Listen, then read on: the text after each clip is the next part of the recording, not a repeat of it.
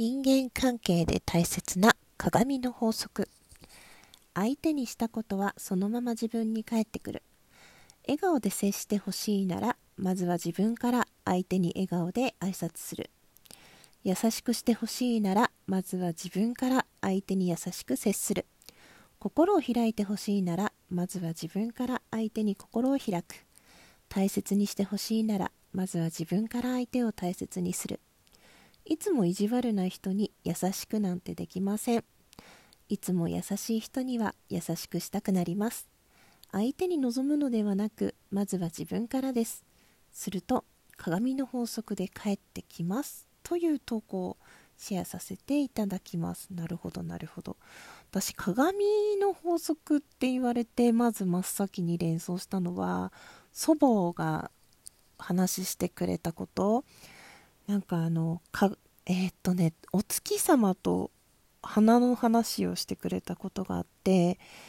えー、自分が病気でとか落ち込んでいる時って月はとっても寂しくて寂しく見えて花は落ち込んでいるように見える。だけど鏡の中のその自分がね見たその月や花が本当にそういう風になってるんじゃなくて、なんていうの、自分のフィルターを通して見てるんだよって。その、鏡に映った自分の笑ってる顔、泣いてる顔っていうのは、鏡の中にあるんじゃなくて、あなたの中にあるんだよ、みたいな。なんかその、う、うまく理解できなかったんだけど、その鏡って言われた時に私そのことをすごい思い出すの。そのおばあちゃんはねどういうこと言いたかったのかなって。だから自分どんなものでも自分のフィルターを通して見てるんだよっていうこと。をまずは。あそうだよね。月が笑ったり泣いたりするわけないけどそういう気分の時に何物言わぬ月とか花とか見たらそんな風に感じ取ってしまうのは自分の気持ち。がそうさせている。すごく嬉しいことがあった帰り道月を見上げたらきっと月は笑っているように感じるってそういうことだよね。なんか、だその、まあ、その逆もあると思うんだよ。すごく辛い時に見た綺麗な景色って励ましてくれるように感じたり、すごく美しかったり、どうなんだろう？それとも色あせるのかな？その時、その時、その人それぞれで違うのかもしれないけど、でも、鏡、そうだよね。そのなんかその月の話と花の、月と花の話と鏡の話をセットで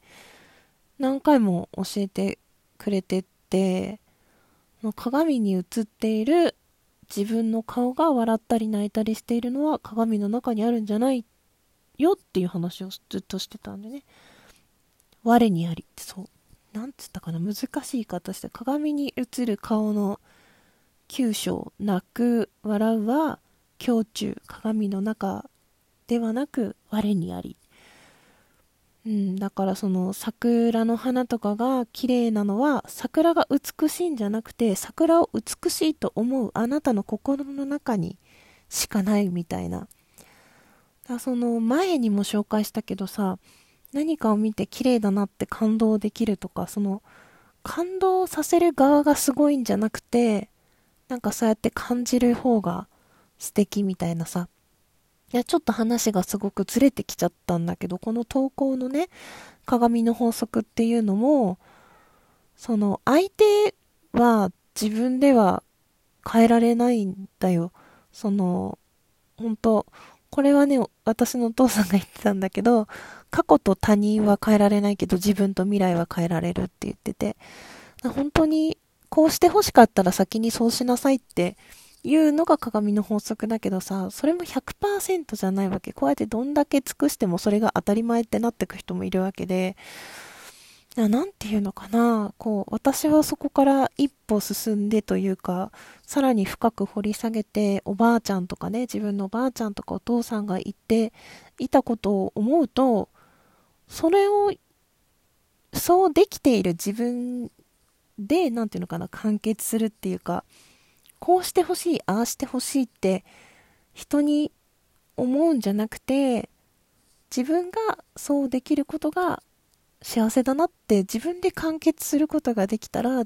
自分のコップは自分で満たせるというかすごくそれって自給自足じゃないけど幸せなんじゃないかなって思ったの。うん、もうほんと何でもスタートはもしかしたらこの投稿みたいな鏡の法則でさ、優しくしてほしかったら優しくしましょうみたいなことなのかもしれないけど、なんていうのかな、もっと物事の深いところとか本質って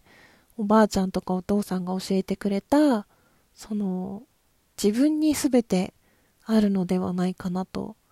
思う。人の振り見て我が振り直せみたいなところじゃないけどさ、なんかうん、うまく言えないな。うーん、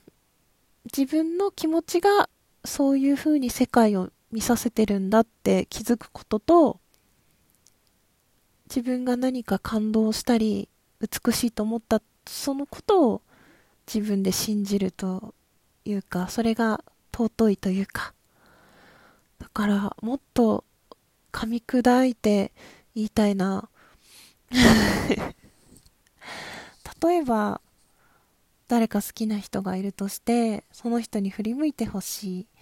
だから、こう自分が、まあそうだな、ラジオトークで考えるとすると、自分のことを聞いてほしいんだったら、自分からその人のところに行く。自分のことを気づいてもらうっていうのはまず一つだけど、その人のことをすごく楽しいなって思ったとしたら、それは自分がそういう気分